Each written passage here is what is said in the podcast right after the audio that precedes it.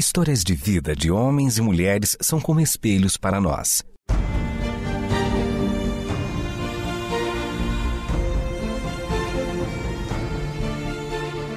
Convidamos você para entrar nas páginas do livro que conta a história do Deus que entrou em nossas histórias. Ouça sobre pessoas que viveram os mesmos conflitos que você e eu enfrentamos e que em Deus encontraram sentido da vida. A partir de agora, você está diante do Espelho na Janela. A narrativa a seguir é baseada em personagens e histórias bíblicas, mas com complementos ficcionais. O Senhor é o meu pastor, nada me falta.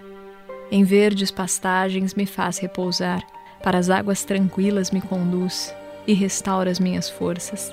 Ele me guia por caminhos justos, por causa do seu nome.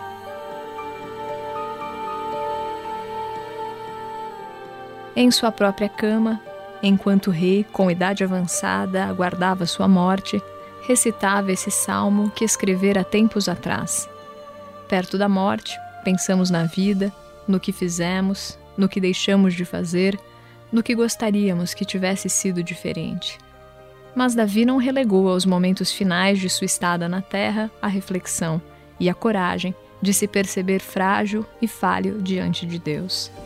Na verdade, a sua força sempre veio desse seu reconhecimento frente ao Eterno e da confiança que nele Davi depositava. A princípio, as qualidades de Davi eram desconhecidas por sua família, mas foram vistas por Deus e, assim, reveladas ao profeta Samuel, que entendera que os homens olham o exterior, mas o Eterno vê o que há no coração. A vida pública de Davi começou quando ele enfrentou Golias, o herói filisteu. A partir dessa vitória, a notoriedade do pequeno jovem Davi foi crescendo.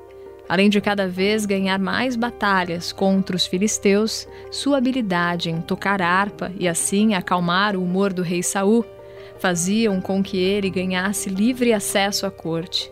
Mas essa permanência na corte não duraria para sempre.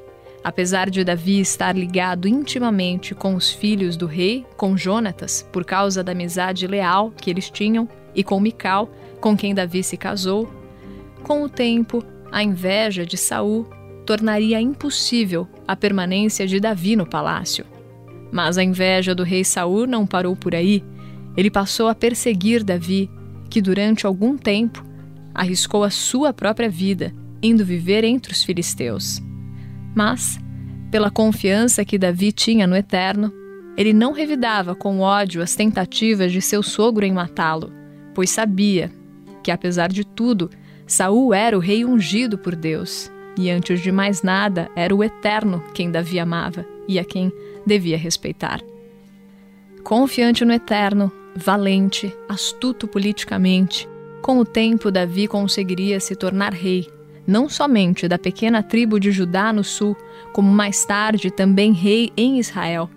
Ele queria que Jerusalém se tornasse não somente um centro político, mas também religioso e quando se deu conta da autoridade que havia adquirido, não pôde conter exultação. Frente ao Eterno, Davi reconheceu em oração a sua profunda gratidão a ele. A vida de Davi seria marcada, provavelmente como a nossa, entre os momentos vividos na dependência do Eterno e os momentos em que seguimos os próprios impulsos do nosso coração. Impulsos que nos satisfazem nos trazem um prazer imenso, pois saciamos as nossas vontades e desejos mais íntimos, mas que podem, quando distanciados da vontade do Eterno, nos levar aos caminhos de morte. Em meio à guerra, enquanto seu próprio povo morria em batalha, Davi ficou no conforto do palácio. Em uma ação que seria como a ponta de um fio de novelo que começa a ser puxada e parece não ter fim, Davi se comporta como se for alguém que não deve satisfação ao Eterno. Ele vê Batseba, tem o desejo de possuí-la e assim o faz. Porém, Batseba era esposa de Urias. Era um tempo em que os reis costumavam sair para as guerras. Urias, como soldado, estava defendendo o exército, mas o rei Davi estava em Jerusalém. Seu coração, que parecia estar se distanciando do coração do Eterno, a começar por negligenciar a sua responsabilidade como rei e pela apatia com a situação do povo em conflito, passa a correr solto e traçar os seus próprios caminhos, satisfazendo assim seus anseios mais secretos.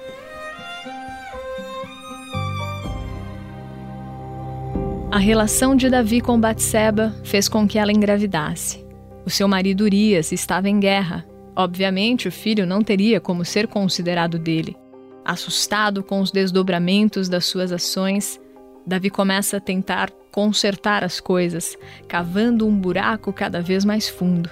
Após tentar fazer com que Urias voltasse para casa e tivesse uma noite com sua esposa Batseba e assim pudesse parecer que o filho era dele, Davi se depara com a lealdade de um soldado. A postura de Urias é como um espelho para o coração de Davi, mas em que o rei não quer se ver. Urias diz que não poderia ser conivente com essa ideia, ter uma noite de prazer com sua esposa enquanto o restante do exército estava lutando e padecendo em batalha. Então Urias se nega a aceitar tal privilégio. Davi fecha os olhos à oportunidade de arrepender-se o quanto antes. Parece que enquanto tentamos enterrar os nossos pecados, quem entra junto na cova somos nós mesmos. Para encobrir seu adultério com Batseba, Davi mandou uma carta ao seu oficial Joabe, na qual ele pede para que o oficial coloque o soldado Urias na posição em que a batalha estivesse mais difícil. A ideia, friamente calculada por Davi, era que Urias fosse atingido e morresse na guerra. Talvez assim os seus problemas diante dos homens poderiam ser resolvidos, e pareceria que tudo estava bem. Aprendemos com o tempo, com o nosso rosto, a disfarçar a alma, colocando expressões que mais mascaram do que revelam. Diferentemente das crianças que deixam vir à tona o que sentem, seja em um riso doce ou em um choro descontrolado. Talvez por isso elas agradem tanto ao Eterno. Mas os adultos aprendem a disfarçar o que há no coração e, com o tempo, nem olham mais para dentro, seja de si mesmo ou do próximo mas o Eterno, que enxerga o que há de mais belo dentro de nós para ser trabalhado e usado em uma linda parceria com Ele, é o mesmo, que não quer que a sujeira da alma tome dos cantos ao centro do nosso coração e aos poucos nos sufoque em culpa, desespero e desolação. Então o Eterno continua convidando ao arrependimento, ao quebrantamento. Ele usa pessoas, histórias, situações para que o momento de crise em nós seja o primeiro passo para provarmos da sua graça. Espelho na janela.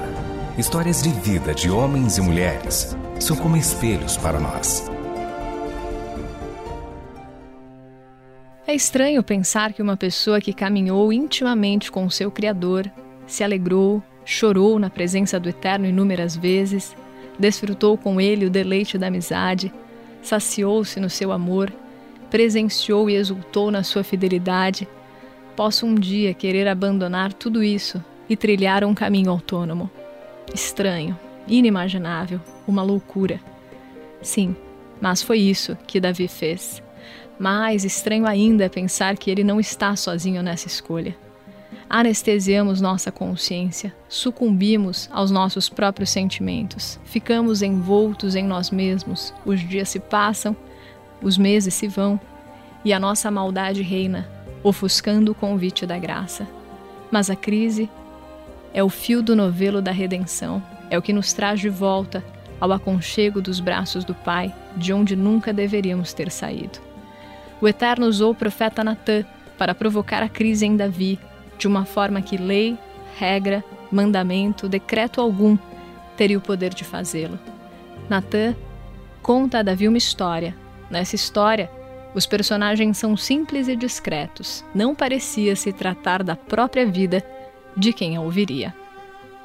Natan começa dizendo: Existiam dois homens em uma cidade. Um era rico e outro pobre. O rico possuía muitos bens, entre eles bois e ovelhas a perder de vista.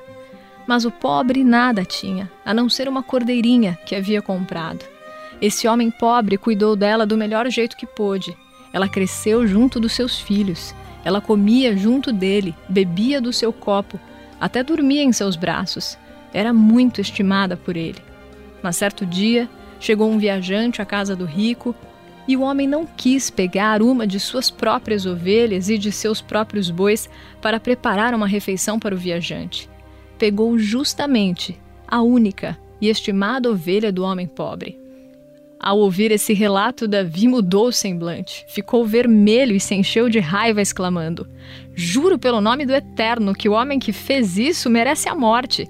Deverá pagar quatro vezes o valor do animal, pois agiu para com o homem sem misericórdia. Ao que Natan responde: Davi, esse é você. Ainda confuso, franzindo o rosto a se confrontar, Davi continua ouvindo Natan explicar. O Senhor, o Eterno, diz: Eu te fiz rei de Israel, te ungi, livrei-te das mãos de Saul, dei-lhe casas e mulheres, a nação de Judá e Israel. E se isso não fosse suficiente, eu teria te dado ainda mais. Mas Davi, Davi, por que você desprezou a palavra do seu Senhor, fazendo o que você sabe que eu reprovo? Você matou Urias, o Itita, ficando com a mulher dele. As consequências sobre a vida de Davi viriam. A espada nunca se afastaria da casa de Davi. Mas, ao assumir seus próprios erros, dizendo: Pequei contra o Senhor. Davi ouve da boca de Natã as palavras do coração do Eterno. Mas eu perdoei você. De tudo que poderia ser mais difícil nessa história, não é conseguir obter o perdão do Eterno, pois o perdão do Eterno está intrinsecamente ligado ao caráter amoroso de Deus. Seu perdão é uma extensão natural de quem Ele é.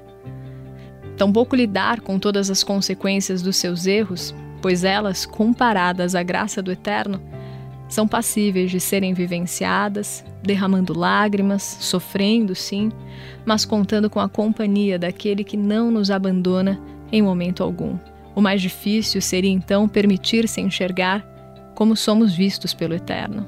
Uma vez consciente de nossos pecados e podridão, como poderíamos nos ver como Ele nos olha? Perdoados, limpos, pois nossos pecados, uma vez perdoados, são lançados pelo Eterno nas profundezas do mar. Davi, assim como nós, seria um pecador que precisaria contar com a misericórdia de Deus para permanecer em pé. O que sempre for uma realidade é a misericórdia do Eterno que nos sustém. Agora passa a se tornar algo gritante na vida do rei de Israel. Atinge a sua consciência, o acompanha em seu reinado e em suas mais profundas reflexões, e estaria com ele até o momento do leito, onde ele aguardaria a morte chegar.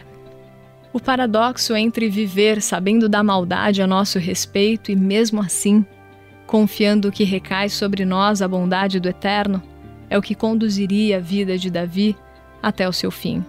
Seria a confiança em quem o Eterno é e o que ele pode fazer de nós que daria Davi a tônica e o sabor aos seus dias. É da profunda angústia de Davi que nasce um salmo, uma oração ao Eterno, que tantas vezes são as palavras que pegamos emprestadas quando as nossas se esgotam. Deus, generoso em amor, preciso da tua graça. Deus, imenso em misericórdia, apaga o meu passado sujo, lava minha culpa e purifica os meus pecados. Sei que fui muito mal. Meus pecados ficam me olhando o tempo todo. Mas foi a ti que ofendi e viste tudo. Sabes a extensão da minha maldade. Tem todos os fatos diante de ti. O que decidires ao meu respeito será justo. Andei desgarrado de ti por muito tempo. Eu estava no erro já antes de nascer. O que desejas é a verdade de dentro para fora. Entra em mim e concede uma vida nova e verdadeira. Purifica-me e sairei limpo. Lava-me como que com um esfregão e terei uma vida branca como a neve. Põe uma música alegre para mim, conserta os meus ossos quebrados para que eu possa dançar. Não fiques procurando manchas, cura-me completamente. Deus, faz um novo começo em mim. Dedico uma semana para organizar o caos da minha vida, uma nova gênese. Não me jogues fora como lixo, nem deixes de soprar santidade em mim. Traz-me de volta do exílio cinzento, sopra um vento novo em minhas velas. Dá-me a chance de ensinar teus caminhos aos rebeldes, para que os perdidos consigam achar o caminho de casa. Anula minha sentença de morte, ó Deus da minha salvação, e cantarei hinos a respeito dos teus caminhos. Põe palavras nos meus lábios, querido Deus, e me abrirei para louvores. Fingimentos te desagradam, uma atuação impecável nada é para ti. Quando meu orgulho é despedaçado, é que adoro a Deus de verdade. O coração quebrantado, disposto a amar, não escapa nem por um instante da percepção de Deus. De onde poderia ser o fim para Davi, nasce o recomeço. É o quebrantamento diante do eterno que transforma o fraco em forte, o pecador em santo, a morte em vida. O paradoxo da vida de Davi é ser confrontado por Deus, que revela a maldade que há em nós, mas que estende a mão dizendo: Eu não desisti de você, confia em mim, pois eu ainda o quero ao meu lado, trabalhando para o bem. Foi esse sussurro do eterno, no profundo do coração, que Davi precisou aprender a ouvir mesmo quando gritava por todos os lados, emergindo de dentro de si as piores frases de acusação a seu respeito. Seria uma escolha diária optar pelo olhar do Eterno, prevalecendo sobre o seu. Confiar inteiramente naquele que é fiel, mesmo quando já provamos que não somos. Acreditar que ele ainda nos ama e nos quer junto de si, quando já teríamos desistido de nós mesmos. Do seu arrependimento em diante, Davi passou a fazer as escolhas certas e voltou a depender do Eterno entre os dias que esteve na terra, e antes de morrer, em seu leito, recitava o salmo que dizia: Em verdes pastagens me faz repousar, para as águas tranquilas me conduz. Sim, felicidade e amor me seguiram por todos os dias da minha vida. Minha morada é a casa do Eterno por dia sem fim.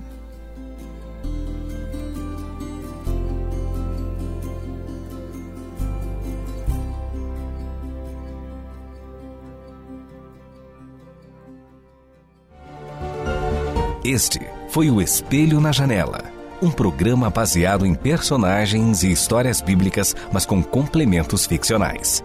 Escrito e produzido por Renata Borjato e Israel Mazacorati. Realização Transmundial.